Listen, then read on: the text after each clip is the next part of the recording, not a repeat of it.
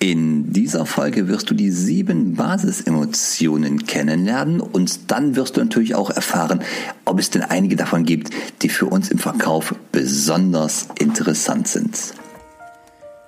Herzlich willkommen zu Die Kunst, den Kunden zu lesen, dem Podcast für Körpersprache im Verkauf. Wenn du wissen möchtest, was die Körpersprache deines Kunden dir sagt und wie du im Verkauf davon profitieren kannst, super, dann bist du bei diesem Podcast hier genau richtig. Mein Name ist Mario Büstorf. Ich helfe Menschen mit direktem Kundenkontakt dabei, die Gestik und die Mimik des Kunden im Gespräch noch besser zu lesen, um seine Motive zu verstehen und darüber noch mehr Umsatz zu machen. Und das Ganze mache ich praxisnah und ohne dass du dicke Fachbücher wälzen musst. Und jetzt viel Spaß bei dieser Episode. Wenn du professionell verkaufen willst, dann musst du bei deinem Gesprächspartner Emotionen hervorrufen. Und dazu wäre es natürlich hilfreich zu wissen, welche Emotionen gibt es denn überhaupt und wie sehen die aus? Wie kann ich die denn überhaupt im Gesicht meines Gesprächspartners erkennen? Da habe ich direkt eine gute Nachricht und die vorneweg. Es sind nur sieben Stück die du kennen solltest. Mehr als sieben brauchst du nicht. Und zwar sind das die sieben Basisemotionen nach Ekman. Paul Ekman ist der amerikanische Psychologe, der viele, viele Jahrzehnte seines Lebens mit der Erforschung der Mimik der Menschen verbracht hat und dem wir die Erkenntnis, die wissenschaftliche Erkenntnis über die sieben Basisemotionen heute verdanken. Es gibt insgesamt mehr als sieben Emotionen, aber nur sieben Stück davon sind Basisemotionen. Was das denn genau ist, das will ich euch gerne erklären. Eine Basisemotion ist im Vergleich zu den übrigen Emotionen kulturübergreifend gleich. Das heißt, äh, diese Emotion sieht im Gesicht eines Menschen immer gleich aus, egal aus welcher Kultur er kommt. Ob jetzt jemand aus dem tiefsten Grönland kommt oder ob jemand aus Feuerland kommt oder aus Neuseeland oder aus Afrika, aus Westeuropa.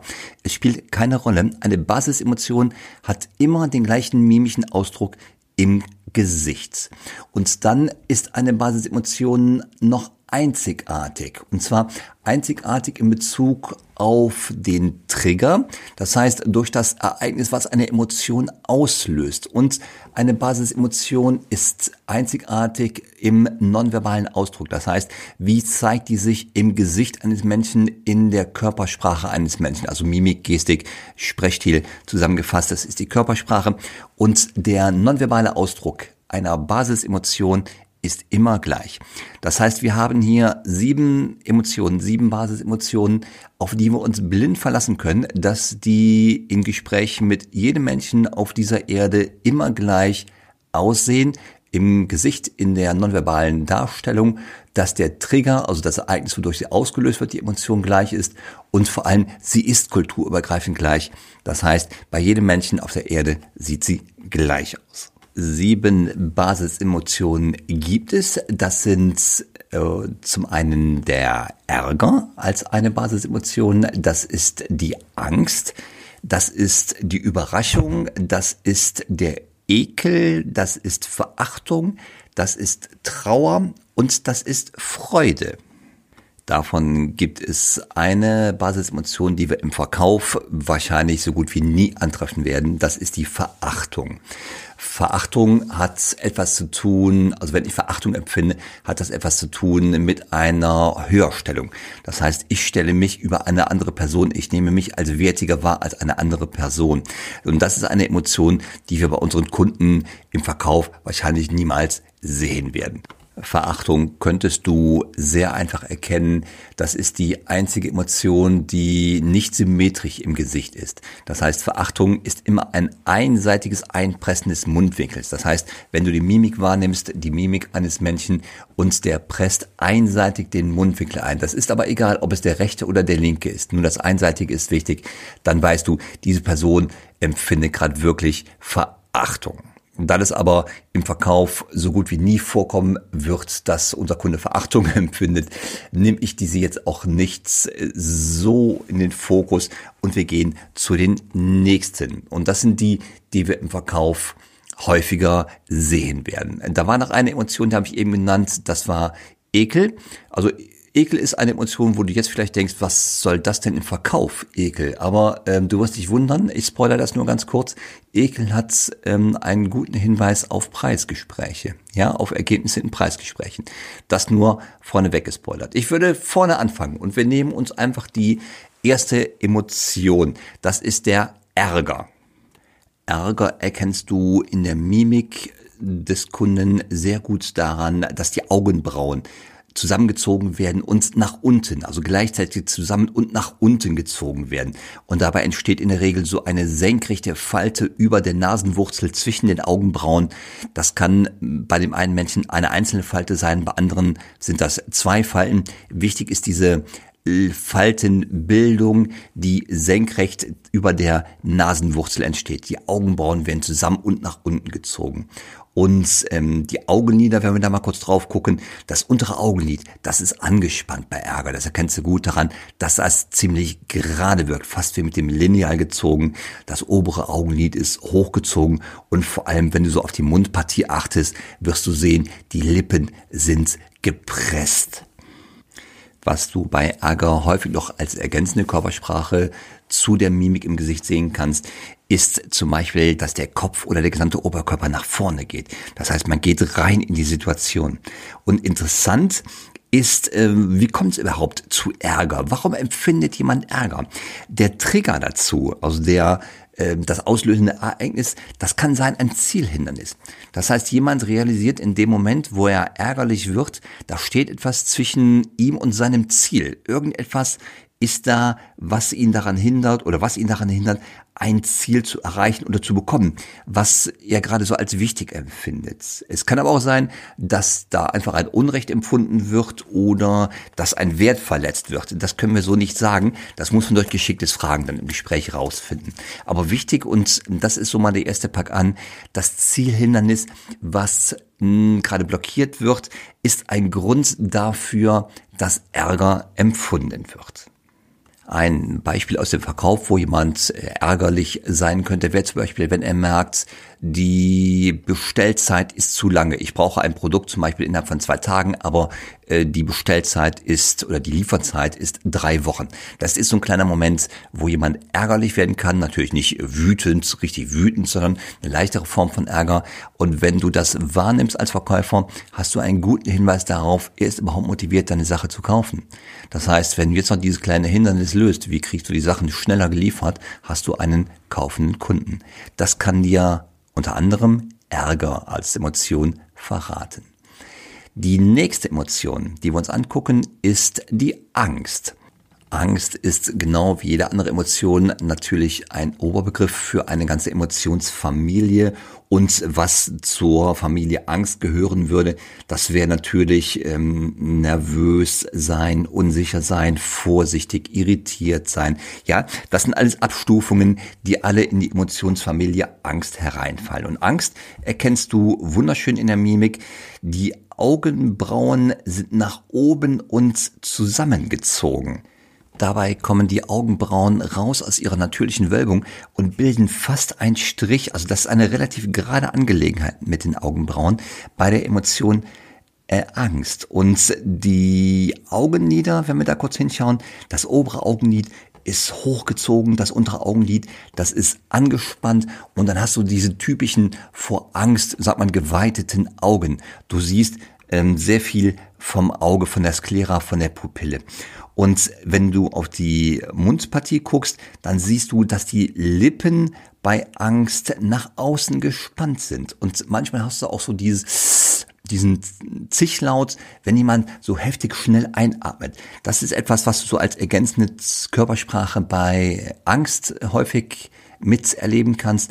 Und was du auch oft sehen kannst bei Angst, wenn sie ausgeprägt ist, das ist ein Zurückweichen mit entweder dem Kopf oder mit dem Körper Wo wir eben bei Ärger genau das, diese nach vorne Bewegung hatten, ja, da geht jemand in die Situation rein, ist es bei Angst genau andersrum. Bei Angst siehst du häufig ein Zurückweichen von Kopf oder Kopf und Körper, also Oberkörper. Ne? Ausgelöst wird die Angst durch eine Bedrohung. Das kann eine reale Bedrohung sein, also richtig körperlich, oder es kann auch eine empfundene Bedrohung sein, was zum Beispiel ein Verlust ist. Ja, jemand hat im Verkauf, ähm, wenn du Altersvorsorge verkaufst, hast du aufgezeigt als Verkäufer, dass äh, der Wohlstand im Ruhestand verloren gehen könnte. Ja, und das ist ein Moment, wo ein Kunde wirklich Angst empfinden kann, weil er sich im Geiste von der Vorstellung verabschieden muss, dass er einmal seinen Lebensstandard hält und vielleicht sogar im Alter Einbußen hinnehmen muss. Die nächste Emotion ist die Überraschung. Und die Überraschung kannst du wirklich gut erkennen in der Mimik eines Menschen.